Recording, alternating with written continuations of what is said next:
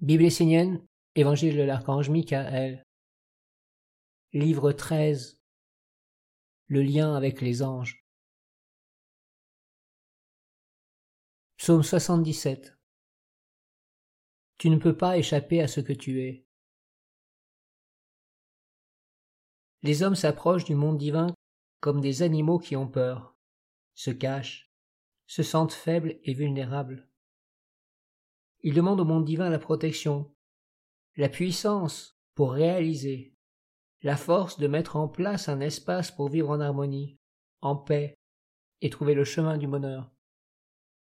Les hommes rêvent un monde divin, mais le connaissent-ils? Connaissent-ils leur monde?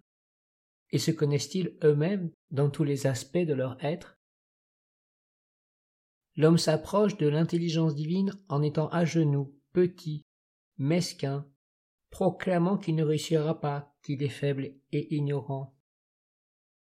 Pourtant, lorsque l'on regarde ce qu'il fait à la terre, à la végétation, aux animaux, et même aux hommes, on ne voit pas un être si faible et ignorant que cela. L'homme est faible lorsqu'il se tourne vers la lumière, mais lorsqu'il est devant les ténèbres, il est déterminé à aller jusqu'à la mort pour réussir ce que l'on attend de lui. Lorsque l'homme appelle le monde divin, est-il conscient et réfléchit-il réellement au sujet des êtres devant lesquels il veut se présenter? S'il n'est pas dans la conviction la détermination, n'est pas engagé jusqu'à la mort pour réaliser une œuvre divine, alors effectivement, l'homme n'a plus qu'à être un animal, à se cacher derrière les feuillages et à essayer de ne pas être vu. Mais aujourd'hui, même cette opportunité lui est enlevée. Car il n'est plus dans une phase où il peut se cacher, suivre une masse et recevoir une destinée positive. Il doit réellement devenir une individualité consciente, une entité indépendante, faire un choix, prendre sa vie en main et être convaincu que le chemin qu'il va prendre est juste et que c'est ce qu'il veut réellement, ce qu'il doit faire, ce qui est écrit pour lui. L'homme est toujours pris par le doute. Il se tient dans la méfiance et se retranche dans la petitesse, car sa vie est emplie de mondes différents.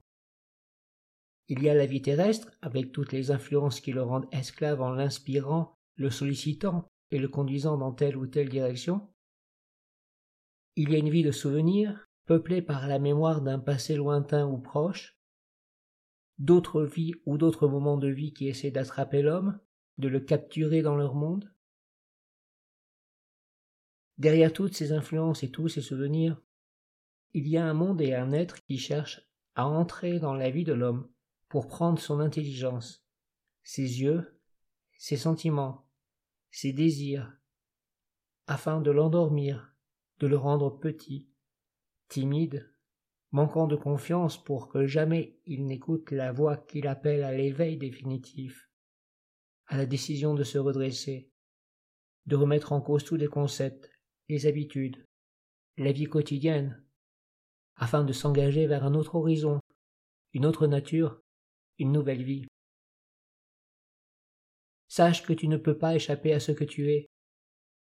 Comprends que tous les êtres, les influences que tu attires par tes attitudes, tes comportements, ta façon de vivre, deviennent tes pères fondateurs, les créateurs et les animateurs de ta vie. Si tu t'approches de l'intelligence divine, éveille-toi. Comprends pourquoi tu fais cela. Sois réellement dans l'acte de le faire, déterminé et précis, fermement décidé à mettre tout en œuvre pour réaliser. Si tu ne veux pas de ta vie, si tu ne travailles pas pour la venue de la lumière sur la terre, ne va pas vers la lumière. Ne t'approche pas d'elle. Ne l'appelle pas. Si tu appelles la lumière, fais-le vraiment, dans la pureté de ton être, dans ta conscience, dans ta volonté, dans ton engagement, dans ta conviction et ta détermination. Consacre ta vie, toute l'activité de ton être à la réalisation concrète et réelle.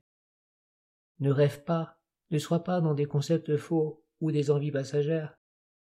Sois vrai dans ce que tu es, et dans ta volonté d'offrir la victoire au Père et à la Mère sur la terre. Sache et comprends que sans eux, rien ne peut subsister ni vivre.